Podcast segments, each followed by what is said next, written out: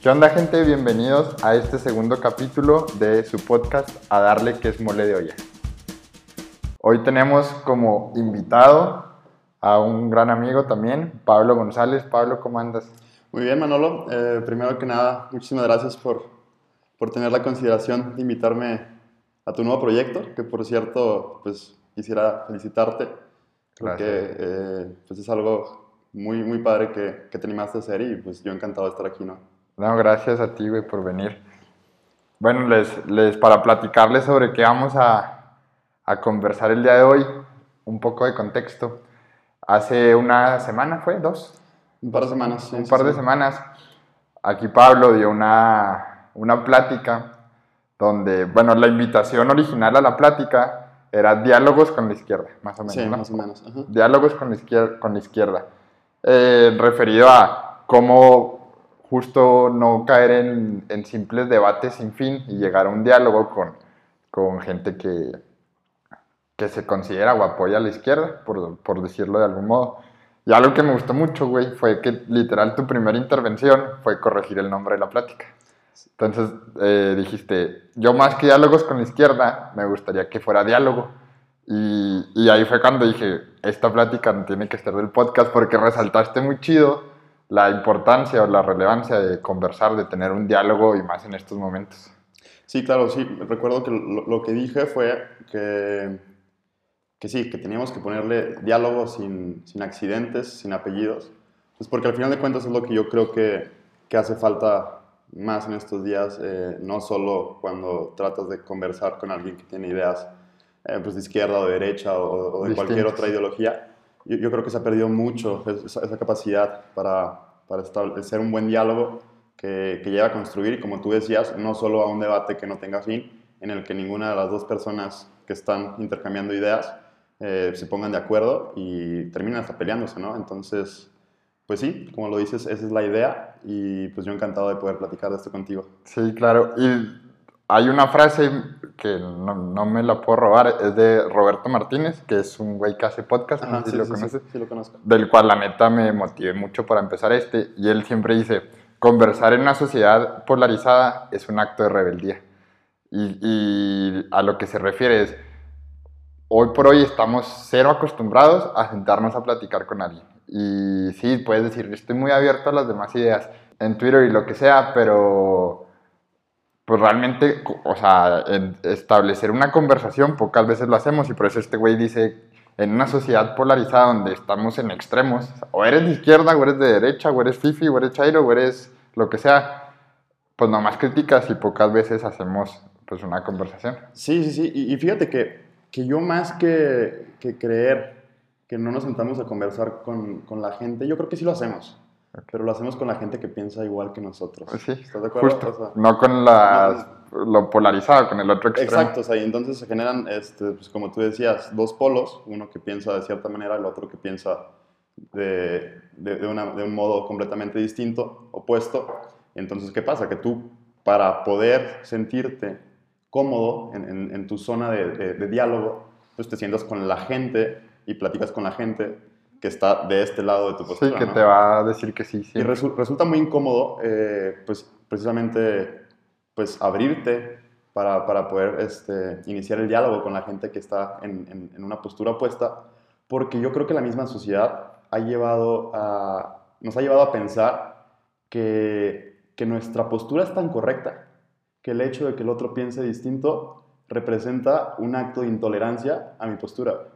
Y entonces la misma sociedad, eh, a través, por supuesto, de, de, del poder público, del gobierno, de, de, las instituciones, se ha encargado de, pues, de, sustentar este tipo de polarización de la que tú hablas y precisamente de, evitar el diálogo natural que es propio del ser humano y que desde los inicios de su existencia lo han llevado a ser quien es, ¿no?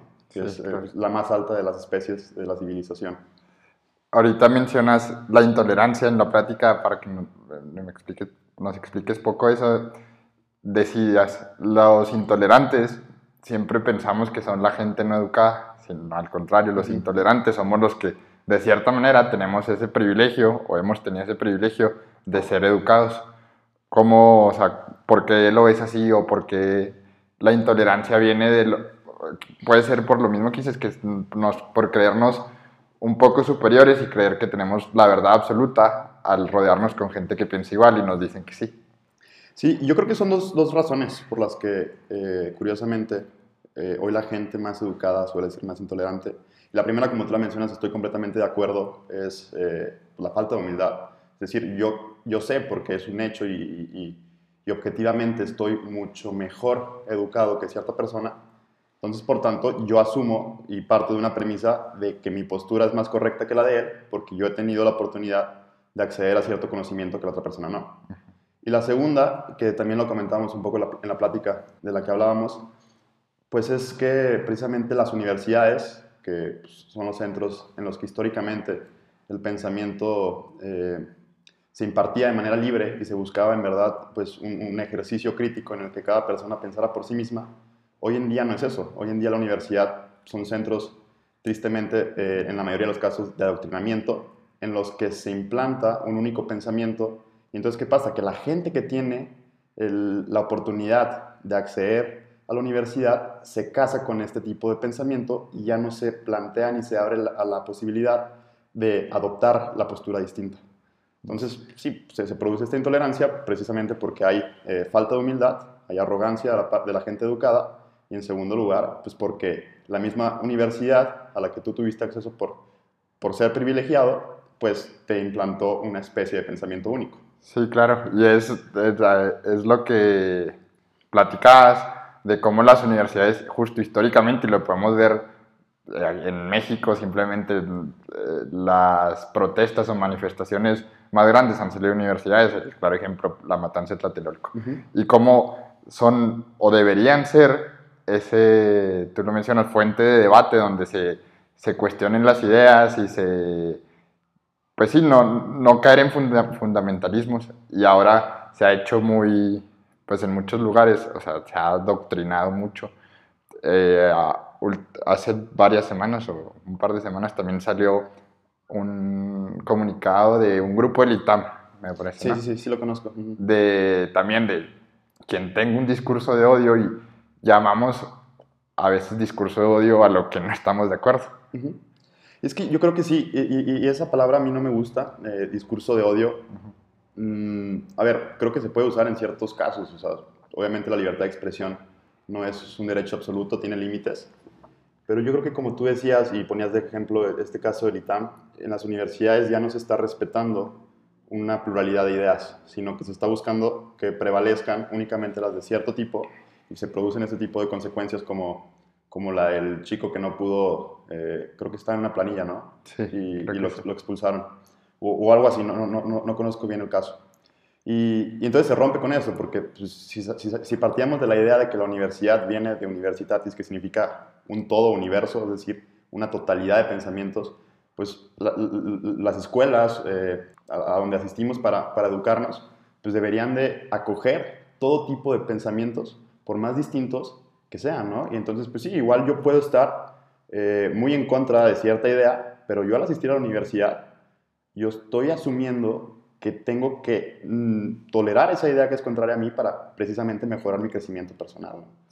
Y, es que se nos olvida que, que la tolerancia, eh, como yo les decía la vez pasada, es respetar y, y, comprender las posturas de los demás sin, sin acogerlas, ¿no? sin adoptarlas para uno mismo. Y entonces, pues sí, ahora te dicen intolerante si piensas distinto, pero lo que no saben es que para poder pensar distinto hay que ser tolerante. Sí, claro. O sea, tú no eres tolerante con la gente que piensa igual que tú, porque eso no es tolerancia, eso es no, pues complicidad. exacto.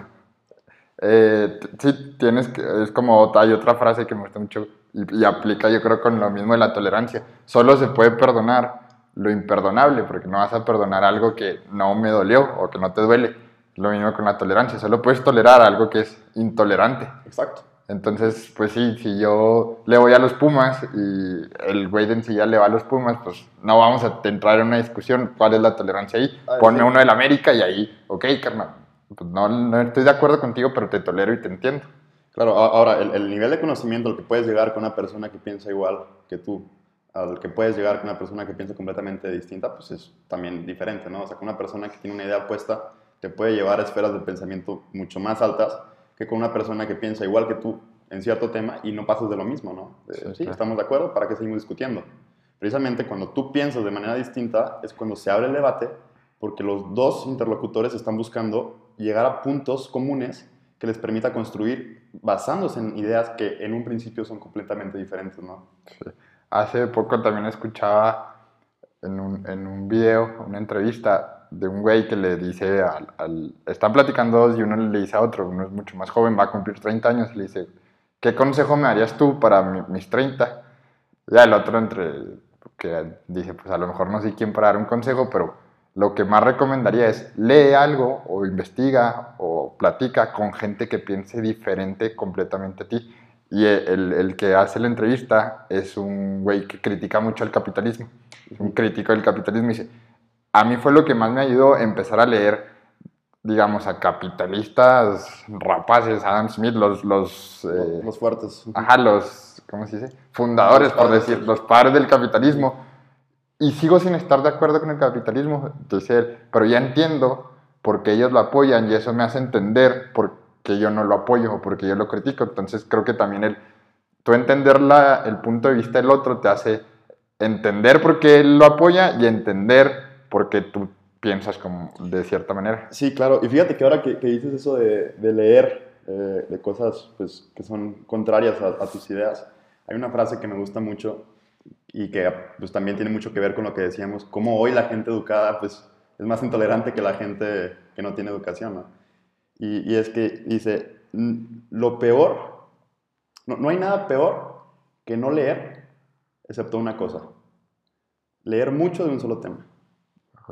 Porque si tú no tienes ningún conocimiento, pues estás abierto a adoptar pues, otro tipo de ideas. Pero si tú tienes mucho conocimiento de una sola postura, vas a estar tan cerrado que te vas a quedar ahí. Entonces termina siendo peor. Y es esto que decías, o sea, si yo quiero estar seguro de mis ideas y quiero en verdad, pues, tener la seguridad de que son tan convincentes y por eso las defiendo, pues qué mejor que cuestionarlas. Porque si no las cuestionas, entonces no son tan fuertes como tú pensabas. Y, y también creo que por eso hoy, miles de años después, seguimos recordando a los padres de la filosofía, Sócrates, Aristóteles, la otra vez escuché un, eh, o leí, no me acuerdo, donde decían, Sócrates era el vato más cagapalos de la historia, o sea, ese güey era una patada en los dos, porque estaba la gente viviendo y él llegaba y salía alguien y decía, ay, qué bonito día. Está bonito, ¿qué es bonito?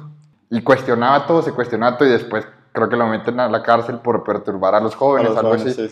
y es justo eso de, pues, cuestionarnos y, y no, no encerrarnos en una sola idea. O sea, decir, ok, yo pienso esto, estoy investigando esto, pero ¿es verdad o, o por qué? O sea, justo no hay verdades absolutas o, no las tenemos, por lo menos. Fíjate, Manolo, yo, creo que acabas de dar en el punto clave de todo esto cuando, cuando dices, ¿será verdad? Y, y es que ese es el tema. O sea, yo creo que eh, es preocupante, en verdad, hoy en día, yo creo que la mayoría de nosotros, de las personas, cuando recibimos una idea, no nos planteamos la posibilidad de que sea o no verdad. Simplemente desde nuestro prejuicio tomamos una postura inmediata, sin cuestionar la veracidad de esa idea, ¿no? Y, precisamente como Sócrates eh, hacía, y por eso yo creo que, como tú dices, era muy cagapalos, es porque les movía, les, movía las, ideas que ellos eh, defendían a capa y espada con una simple pregunta. Porque cuando alguien te dice, eh, esto es verdad, y tú le dices, ¿por qué? Lo obligas a pensar. O sea, ya, ya no puedes emitir la idea con la misma naturalidad que lo hayas hecho al principio, sino que ahora tienes que dar un argumento. Y eso es lo que no se hace hoy en día. Hoy en día todos emitimos ideas, todos opinamos y, defendemos posturas sin siquiera preguntarnos el por qué. Claro, y, yo creo que eso también es muy, o nos ha, nos ha conducido mucho a no preguntarnos, a no cuestionarnos. Las redes sociales creo que es el más claro ejemplo, donde en Twitter ves algo, lo das por hecho. Eh, la otra vez no me acuerdo, creo que con la, ahora con el tema de la vacuna, de, no, no confían en la vacuna, pero confían en cualquier hilo de Twitter que ves. Y es muy cierto, o sea, ves un hilo de Twitter de más de cinco tweets y dices, este güey investigó. Y yo puedo hacer una horita de por qué X cualquier tema. Y no, o con las mismas noticias que mm, la, todos los noticieros tienen una agenda y tienen un, Sí, pues lo, lo dan la noticia o informan con cierta intención. De considerar incluso las noticias como verdades absolutas también está mal. A ver, lo, lo vimos ahora con las campañas de Estados Unidos de un medio decía esto, otro esto, y, y creo que ahí lo que nuestro trabajo es emitir un pensamiento crítico, o sea, eh, propio, no, no decir, ay, yo lo escuché o lo vi, porque Sí, sí, al final nos convertimos en el WhatsApp de las tías, de lo que nos dicen no lo creemos. Sí, sí, y, y ese es, como tú dices, o sea, pues es, es absurdo la, la- la cantidad de información que tenemos hoy en día y, y como dices, te llega el, el- el hilo de Twitter o te llega la noticia eh, y ya ni siquiera abrimos la, la noticia, Sí, sino que nos título. quedamos con el encabezado y ya lo compartimos y pues se hace una ola de, de desinformación Claro. eh, pues increíble. Y, y el problema yo no creo que sea que tengamos tanta información, al contrario, yo creo que eso es buenísimo. O sea, yo creo que vivimos en la mejor época de la existencia humana en cuanto a, a acceso a la información. Sí. El problema es que no tenemos la capacidad de discernir si es, si es verdadera o falsa, ¿no? Claro. Y, y claro que pues, este, eh, la gente que no pues, se toma el tiempo ni siquiera de preguntarse si, si podrá o no ser verdad, pues no contribuye a este ejercicio de pensamiento crítico del que hablabas. Claro, y por decir para eso, que dices de no sabemos si es verdad o falso y con tanta información que tenemos también tenemos, no sé si sea la palabra desinformación o fake news, por decir algo. Y ahorita mencionabas de la libertad de expresión es un derecho con sus limitantes, algo así. Sí, sí, sí. y o que debe existir algún órgano regulador ¿no? para, para la libertad de expresión. Quizá lo vimos poco con, con Donald Trump y Twitter, que le ponían este tweet está para ser verificado, algo así, no me acuerdo. Sí, sí, sí. O sea, ¿cómo, ¿cómo puede funcionar este órgano? ¿Cómo debe ser la libertad de expresión para pues, no desinformar? Y no sé, es, es también creo que un, un tema complicado, pero que se tiene que, Sí, se tiene, se abordar. tiene que abordar porque ya nos está superando, o sea, ya, ya no podemos eh, pues, apartar la vista de esta problemática, ¿no? Lo veíamos con Trump, o sea, ¿quién iba a pensar que al hombre más poderoso de la Tierra, una empresa privada, lo Lo iba a censurar. O sea, eso fue impresionante. Y, y- y como te decía, o sea, el, el- derecho a libertad de expresión tiene limitantes. Sí, yo no puedo instigar, eh, pues, a cometer crímenes o, o a un levantamiento armado en contra de alguien que tenga consecuencias catastróficas. O sea, ese tipo de cosas eh, yo creo que sí tienen que ser limitadas. Ahora, la línea es muy delgada porque qué sí puede entrar dentro de la libertad de expresión y qué no. Sí. Y yo creo que eso no lo puedes saber. A diferencia de muchos, yo creo que eso se sabe únicamente hasta que la idea fue expresada, porque es cuando verdaderamente te das cuenta de la consecuencia que tuvo. Entonces, lo hablamos en, la plática, o sea, ¿tiene que haber limitantes? Sí, pero yo creo que de inicio no.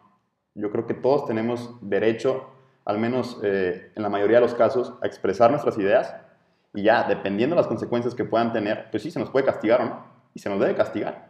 Ahora, ¿a Trump se le tuvo que haber castigado? Probablemente sí.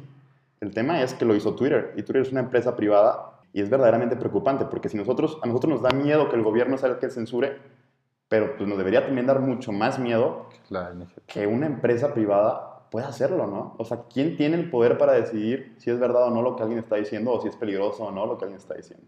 Entonces, ah, de, de ahí sale la, la idea de, de crear un órgano regulador que, que se encargue de, de, pues, eh, estar eh, verificando la veracidad y la peligrosidad de la información en, en redes sociales que emiten principalmente pues, los funcionarios públicos, ¿no? Porque eh, yo creo que eso es lo que más se ha estado discutiendo. De hecho, creo que en, no sé si te acuerdas, en las elecciones de México del 2018 hubo algo así que no me acuerdo cómo se llamaba, que analizaban información y te decían si era fake news o, o la daban como validez. La verdad no me acuerdo.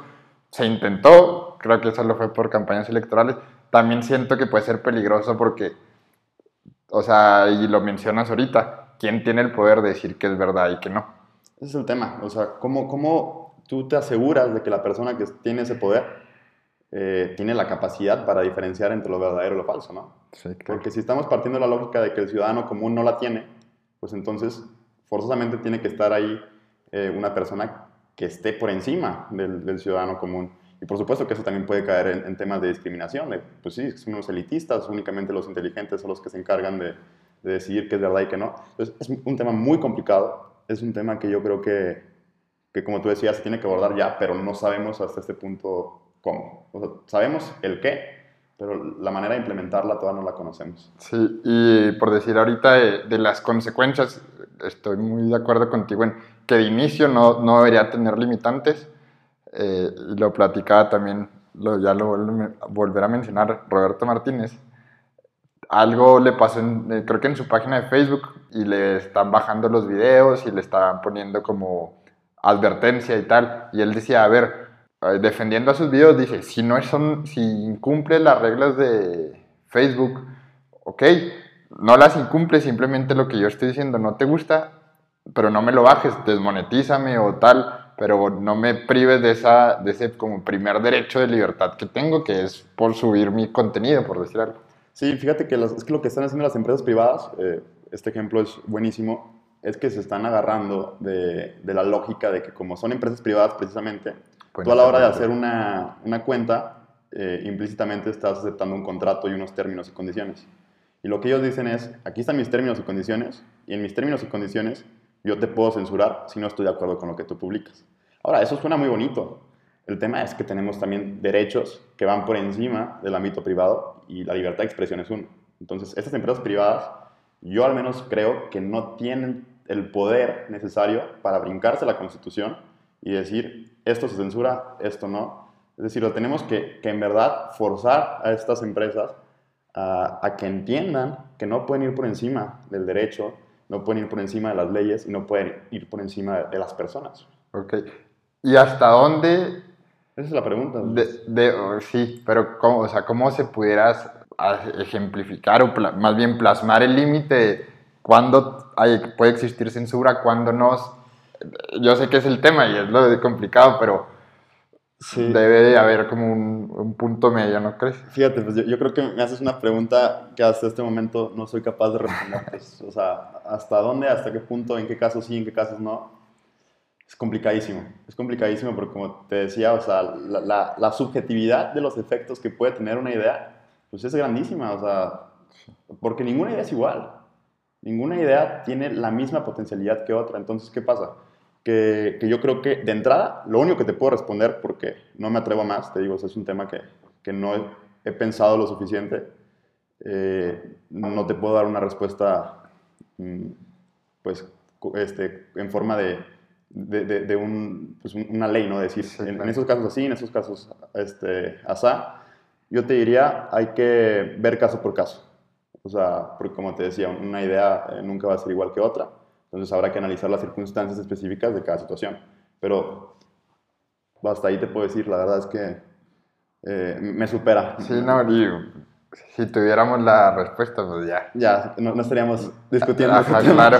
Oye, y volviendo un poquito como al, al, al inicio, que hablábamos de, de la importancia de, de, de conversar o incluso con los temas esos que, que son más peligrosos y que de cierta manera se prohíbe la, la, plática. No se prohíbe, pero no estamos acostumbrados a platicar de cosas polémicas, por decirlo de alguna manera.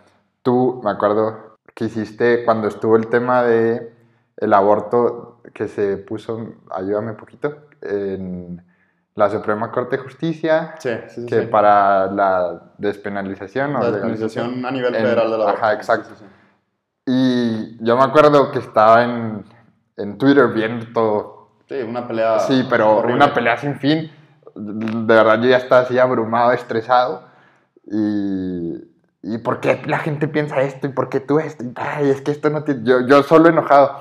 Y tú, tú con Luis Alberto, otro amigo, hicieron una columna que la verdad, de, para mí, de ahí cambié mucho mi postura justo a no solamente critiques y ataques, sino siéntate y, de, y platica. Y se llamaba eh, si no me equivoco, menos debate, más diálogo. Sí, sí, sí.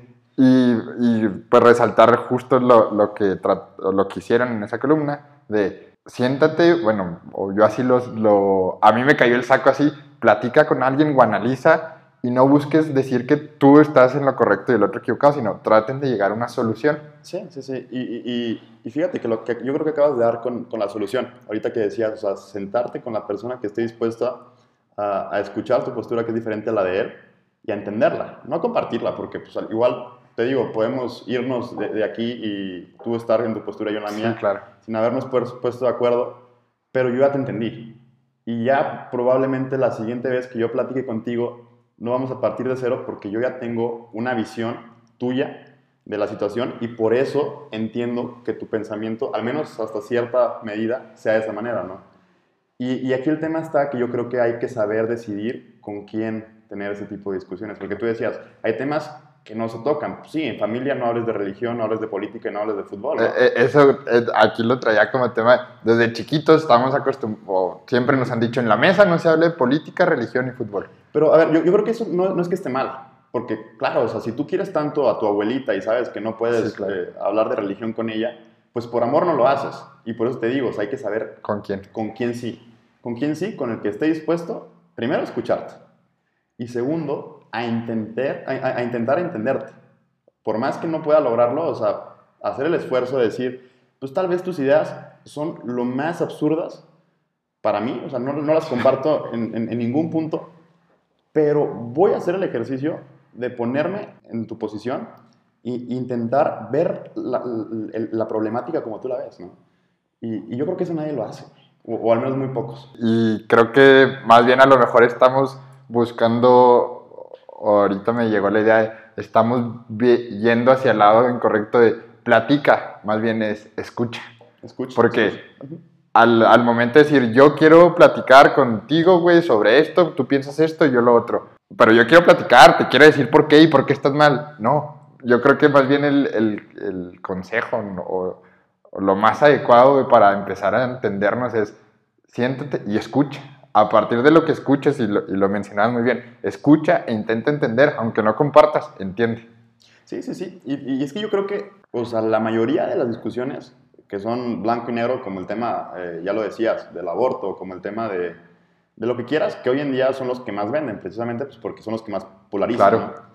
Todos esos temas se van a un, a un extremo de, de desacuerdo tan grande que el desacuerdo que tú ves en redes sociales que no, que el aborto, que lo que quieras, no es el desacuerdo real. inicial, ni real, exacto. O sea, el, el desacuerdo inicial es un punto eh, en el que las dos ideas son contrarias, por ejemplo, podría ser cuando inicia la vida, en, en, en el caso del aborto, pero ya ni siquiera estamos discutiendo eso. O sí. sea, ahorita estamos diciendo que no, es que tú eres una feminazi, no, es que tú eres un antiderechos, en vez de estar discutiendo el, el problema fundamental, ¿no? Claro, y llegamos a, a, lo que dices que yo pienso que nos clavamos tanto en las redes sociales y eso nos incita a simplemente descalificar. Es que tú eres una feminazi o es que tú eres un retrógrada o eres un homofóbico o eres un...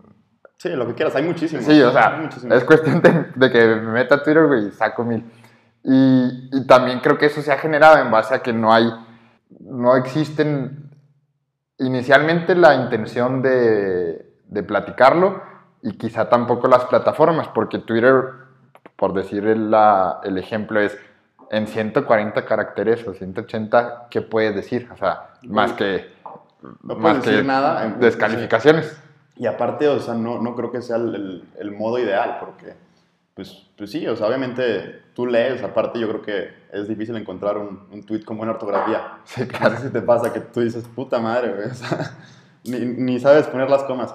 Pero, y, por eso mismo, o sea, yo creo que es mucho más difícil transmitir ideas, porque pues no es lo mismo estar hablando de cara a cara, la tonalidad de la voz, eh, las expresiones que tú haces y, pueden darle contexto a, la conversación, te permite entender mucho mejor la otra postura, pues en Twitter no la tienes. Sí, claro. Y entonces por eso volvemos a lo mismo, saber con quién sí y con quién no. Por supuesto que no digo que en Twitter eh, haya momentos en los que valga la pena discutir para conocer más de un tema, por supuesto, pero son pocos y cada vez menos. Entonces, como yo decía la vez pasada, o sea, Twitter, eh, eso se lo aprendió un profesor, se parece a una conversación de borrachos en un bar a las 6 de la mañana en la que todos gritan y nadie escucha. Y, y entonces, pues pasa lo mismo que con tu abuela que no sabe eh, escuchar temas de religión. Pues, lo mismo pasa en Twitter con un güey que no sabe escuchar una postura que no es la que él comparte. ¿no? Ajá. Y, y, que ni le interesa. Y entonces, pues, o sea, yo creo que eso es algo que tenemos que, que como sociedad, al menos... Eh, intentarlo, es eh, saber, saber escoger tus, tus batallas. O sea, yo, yo antes era fanático de, de tuitear eh, cosas polémicas y me mentaban la madre y me quemaban y, y a mí me, me, causaba gracia, ¿no? Pero llegó un punto en el que dije, esto no, me, lleva no me está llevando a nada. Al contrario, o sea, la sociedad está yendo a un punto tan, tan extremista en, en la cultura de la cancelación que el día de mañana que yo quiera buscar chamba y, y, vean esto, no me van a contratar. A, a, mí me pasó, quizá no soy tan fan de tuitear, pero si doy likes o, de repente se me metía ahí a una polémica y nomás lo único que conseguía era terminar y enojarme más. Entonces, pues ya cualquier cosa mando un meme. Exacto, sí, sí, sí. Sí. Eh, sí, sí, creo que es, o sea, no es una fuente, no es como una plataforma de, de debate. Y luego, ahorita, güey, que hablábamos, no, no abundamos el tema, pero por mencionar un poco eh, del aborto, hasta te pon, yo me pongo así, que puta, güey, lo que pueda decir puede ser usado en mi contra. Y, y, se puede, y mucha gente puede decir eh, que es un argumento que mucha, muchas mujeres usan. Tú no tienes eh, útero. útero, no puedes opinar. Y lo hablabas también la otra vez.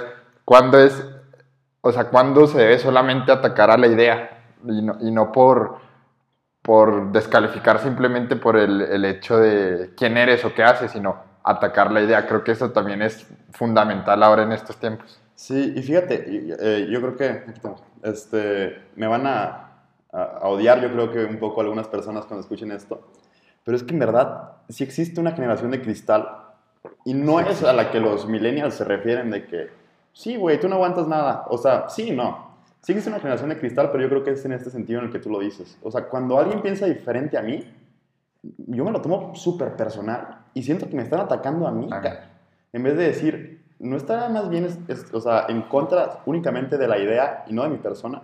Entonces, yo creo que ese es el problema, que ahorita si yo te digo, yo pienso esto y tú me dices, pues yo pienso lo contrario, yo digo, güey, deja de faltarme el respeto. Y tú dices, cabrón, estoy discutiendo con la idea que acabas de emitir, no contigo. Y eso no sabemos hacerlo y yo creo que es algo fundamental que tenemos que, tener en mente para poder ser conscientes de que el primer paso para poder llegar a esferas de discusión más elevadas es aceptar que nada es personal.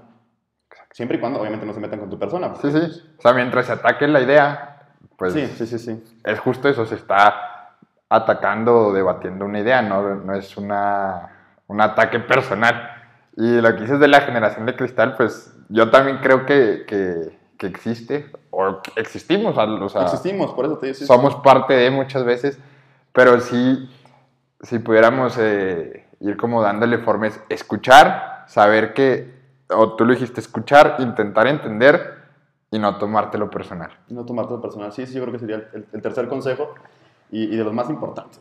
O sea, yo creo que sí. O al revés, más bien, es no tomártelo personal y lo y lo, sí, sí, sí, sí, tú tienes que que, partir de la base de, lo que, de que lo que vas a escuchar, pues obviamente no te va a gustar, Porque por lógica, si algo es diferente a lo que tú piensas, no es como que digas, a huevo, me caso con esa idea, ¿no? claro. Lo lógico es que tú digas, no. está de la fregada, pero por algo existe esa idea y hay que entender el por qué. Y eso obviamente requiere de un ejercicio eh, de educación, del diálogo, que no es lo mismo que educación en las universidades.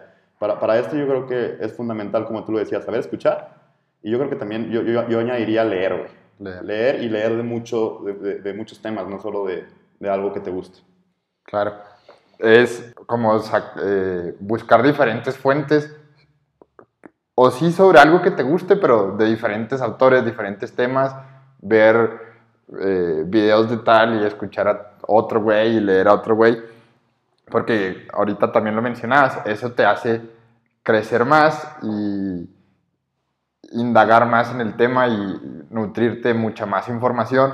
Y yo creo que también la conclusión, digamos, de esos pasos es tú tener un pensamiento crítico, un pensamiento propio y decir, ok, en base a lo que ya platiqué, ya escuché, ya leí y todo, yo puedo ir quizá y, y no decirlo como una verdad absoluta, no decir, ya leí todo esto y esto es lo correcto sino por aquí va y yo pienso esto. Eh, ahorita mencionabas, no simplemente el opinar, sino ya cuando te cuestionas tienes que dar un argumento. Sí, claro. Y, en, Twitter, pues tú dices lo que piensas y te preguntan y si ya no quieres pensar, no contestas. O lo bloqueas. O lo bloqueas, exacto. Pero entonces yo creo que, fíjate que, que, aquí podemos sacar algo padrísimo, que es, o sea, cuando tú en verdad piensas que la otra persona, por más diferente que piense, eh, vale la pena ser escuchada, güey, no te pongas a discutir con ella en Facebook, invítala por unas cervezas, así como estamos tú y yo ahorita, y, y, entonces empiecen la plática y como te digo, ahora no hay forma de que si te preguntan no, tú no contestes, ni modo que lo bloquees en persona. Ni modo que aquí me quedo callado. Y, también yo creo que eh, el, el, el, trato y la conversación en persona tiene la ventaja de que no puedes insultar, porque si te dicen eh, una cosa pues, que, que, te, que te ataca verdaderamente, pues es muy probable que te metan un golpe, güey. Sí, claro. O algo por el estilo, que en Twitter no pasa y por eso yo creo que es tan, tan dañino, ¿no? O sea, tú tienes un anonimato eh, que, que, te cubre y, y, y, en el que tú puedes ofender a quien quieras sin responsabilidades. Y eso es, eso es tremendo. Y, también, ahorita que, que, hablamos de la libertad de expresión y sus ciertas limitantes, eh, la otra vez también te lo, lo, comentaba, que hay un ejemplo que a mí me gusta mucho de un entrenador de fútbol, uh -huh. que no me acuerdo de qué equipo es, según yo un equipo brasileño, y, y él dice, lo, está en conferencia de prensa y lo están cuestionando mucho sobre su planteamiento del partido y por qué metiste a este güey y tal. Y él como que se empieza a enojar y dice, a ver, no, no, no confundamos el derecho a opinar a tener una opinión respetable. Y él, él, pone el ejemplo de, yo puedo opinar sobre el crecimiento, la evolución de las mariposas en Camerún. Y dice, puedo decir que es muy lento. A mí se me hace muy lento.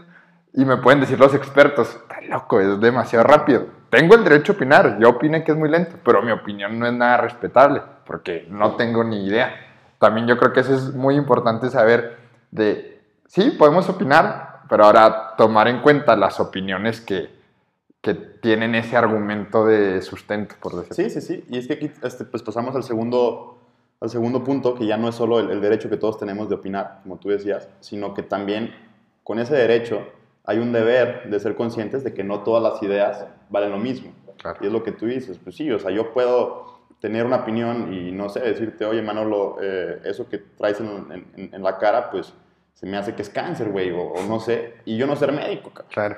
Y pues sí, tengo derecho a decírtelo, pero igual aquí tengo a, a un señor cirujano, o, o, perdón, a un oncólogo y, y, y, me dice, güey, estás bien pendejo, güey. no tienen Eso no es cáncer, ¿no? Claro. ¿Y su opinión vale más que la mía? Claro que sí. ¿Tenemos el mismo derecho a opinar? Sí.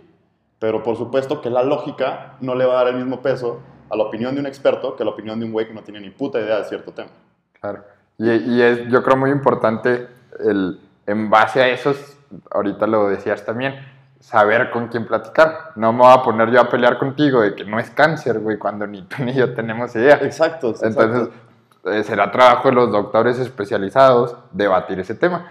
También no caer, creo, en, el, en lo mismo de, ay, tú eres, tú no eres doctor, no sabes. Hay ciertos temas que, si bien sí tenemos el derecho a opinar, todas las opiniones, bueno, no sé si todas, pero tu opinión siempre puede ser respetable en algunos puntos.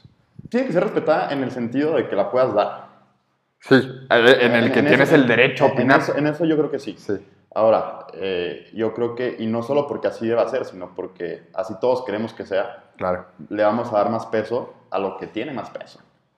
Si no, imagínate, eso sería un mundo de locos. Y, y, al final va muy ligado eso al, a lo que platicábamos ahorita de la censura. Ya cuando le quitas a alguien el derecho a opinar, ya estás, valga la redundancia, quitando un derecho. O sea, sí. ya, ya le estás privando de un derecho, pues. Por eso yo creo que la solución no es la censura, al menos de inicio yo no estoy de acuerdo con la censura. Eh, habrá que, que, ver caso por caso. Pero, pero, pero, o sea, yo creo que la censura es tan peligrosa que, como ya lo comentaba también la, la última vez que, que, me escuchaste, mmm, siempre va a querer más. Es, es igual que, que, el poder. Porque la censura es poder. Sí, claro. Y, hay, perdón, que hay una frase que, que también se hace interesante. Dice, el único el único motivo del poder, el único objetivo del poder es perpetuarse. Exacto. Es durar y tener más y tener más y tener más. Y, Entonces, y, la censura pasa lo la mismo. La censura es el instrumento del poder eh, vale. por antonomasia, ¿no? O sea, si tú quieres perpetuarte en el poder, qué mejor que poder silenciar a quien quiere que no te quedes en el poder. Claro. Y, y, entonces, ¿qué pasa? Que la censura se ampara, o sea, la, la censura se agarra de decir, estoy preservando el orden porque esta postura es extremista y tiene que ser eh, cancelada. Es muy peligrosa. Pero ¿qué pasa, güey? Que si nos vamos a los extremos, esta postura es extremista y la censura la cancela, y entonces esta postura deja de existir y queda un segundo extremo. El otro extremo. El otro, no, no, no, el ah, otro ok. es acá, Uno sino que- abajo. Sino que el que está abajo pasa a ser el extremo porque el, el otro extremo que estaba antes deja Ya de existir. existe. Y entonces, ¿qué dice la censura? Lo mismo. Esta postura es extremista, hay que censurarla. Entonces, cada vez más, cada vez más, cada vez más. Y cada vez ese extremo es menos extremo. Y cada extremo es menos extremo, pero es igual censurable porque sigue siendo extremo para Sí. la censura. Porque ya no es el. Ya no es mi archirrival, el más poderoso. Ya es uno abajito, pero sigue siendo mi rival más poderoso. Exacto. Y así le voy bajando Y es hasta que. porque la Yo, censura... hasta que yo sea la única opción. Que nunca vas a ser, pero cada vez te vas a ir. Va a haber menos debate de ideas o va a haber menos eh, contrapesos. Y, y- yo creo que eh, precisamente el, el- el tema de lo políticamente correcto eh, nace de esto. O sea, nace de, de ir este, desapareciendo extremos al punto de que cosas que tú, pues hace 10, 20 años, pues nunca pensaste que iban a tener pues, un, un efecto problemático tan grande como el que tienen ahora, lo, lo hicieran, ¿no? O sea, Claro. dice un pensador británico que vamos a llegar al punto de, de tener que eh, pues agarrarnos a madrazos por defender que el pasto es verde. Sí, claro. Y sí, es preocupante. Entonces, por eso yo creo que, que la censura nunca es la solución. Te digo, habrá que ver cada situación en, en específico y por supuesto que tiene que haber consecuencias para quien diga eh, algo que cause algún problema en la sociedad. Pero de entrada yo creo que tenemos que saber y tenemos que, que- que tener una educación de decir, para poder decir, este, todas las ideas tienen derecho a ser emitidas y como sociedad somos lo suficientemente maduros para entender que la censura no es la solución. eh, ahorita también lo dijiste, más bien es no la censura, sino a la responsabilidad de tus palabras, que muchas veces eh, mucha gente no la tiene o no la tenemos. Y, y el claro ejemplo es, hoy tú y yo aquí sentados con un micrófono, con esta conversación que va a quedar grabada por mucho tiempo, pues tenemos una cierta responsabilidad Claro, claro. Más, eh, una cierta responsabilidad más, más alta de la que la tendríamos si nada más estamos platicando tú y yo y esto queda entre nosotros. Por supuesto. Entonces sí, más bien concuerdo contigo que sería no a la censura, sino a las La responsabilidad. responsabilidades. Sí, sí, sí. Y es, es la, la, como dice el dicho, ahora sí, a mayor poder, mayor responsabilidad. Claro. Y, y entonces pasa lo mismo, que si tú en, en- en público dices alguna tontería, pues es probable que te peguen, es probable que, que causes un problema, pues sí, pero tú, sabiendo que podía pasar eso, lo hiciste. Tienes que responder. Entonces yo creo que lo ideal sería que en las redes sociales pasara lo mismo. Pues yo sí dije una tontería que causó mucho problema, como la de Trump, por ejemplo. ¿ok? Bueno, tengo que responder al igual que tuviera que responder en la vida real. Ahora, ¿cómo? Volvemos a lo mismo. No sé quién debería tener el poder Para- para, hacerte responder en redes sociales. Eso es un Sí. tema que yo creo que tiene que ser muy discutido. Yo ahorita te digo, no tengo el conocimiento necesario para darte una respuesta, pero que se tiene que hacer. Yo creo que todos estamos de acuerdo en eso. Sí, Pues claro. espero que no todos estemos de acuerdo en eso, porque Bueno, si no, porque si no ya, ya, ya estaríamos llegando ya también al, llegando al, al adoctrinamiento. Exacto. Pero sí, entonces, pues yo, yo me quedaría para ir más o menos ya cerrando es, o lo que puedo concluir, tú me dices si, si estás de acuerdo o falta algo o quitamos algo, es, entiende con quién tienes que, que discutir o con quién puedes platicar, escucha, No te lo tomes personal. intenta entender y sobre todo no te lo tomes Yo, personal. creo- yo creo que, que esos cuatro consejos, si, si, si se pueden llevar algo de, de esta conversación, son esos, ¿no? O sea, eh, siéntate a escuchar a esa persona que piensa diferente a ti. No te tomes su postura como algo que atenta contra tu persona si no lo está haciendo en verdad. Es decir, o sea, ponte a pensar si son solo ideas o son ataques. Eh, escucha. Eh, ¿Qué más dijimos? Eh, Intenta entender. Intenta entender su postura y, y al final, quiéranse igual que se querían al inicio de, de- De la comenzar la plática, ¿no? O sea, yo creo que el, el desacuerdo nunca debe ser eh, pues un factor de, de resentimiento ni, ni de, ni de problemas humanos, ¿no? O sea, yo creo que al contrario, el, el- el- el desacuerdo es lo más grande que tiene el hombre para poder alcanzar niveles más altos de pensamiento. Pues sí, pues yo creo que con eso cerramos. ¿Algo más que quieras agregar? Nada más que agradecerte y pues, estuvo muy buena la No, qué la bueno. Y, plática. y la intención, sobre todo de la invitación, siempre es: este es un espacio de conversación, entonces tenía, teníamos que, que tener la esta plática de la importancia de la conversación. Pablo, pues muchas gracias. Redes sociales para que la gente te Pues siga. ahorita no, no, este, como les decía, ya, ya ando medio retirado, entonces eh, no, no tengo redes, pero eh, pues nomás pedirles que si pueden hacer algo, cuestionen este, esta conversación completamente, Claro, que es lo más importante. todo. Y pues muy bien, hasta aquí el segundo capítulo. Gente, síganos en nuestras redes sociales, a darle podcast en Instagram y en Spotify, a darle que es mole de olla. Ánimo.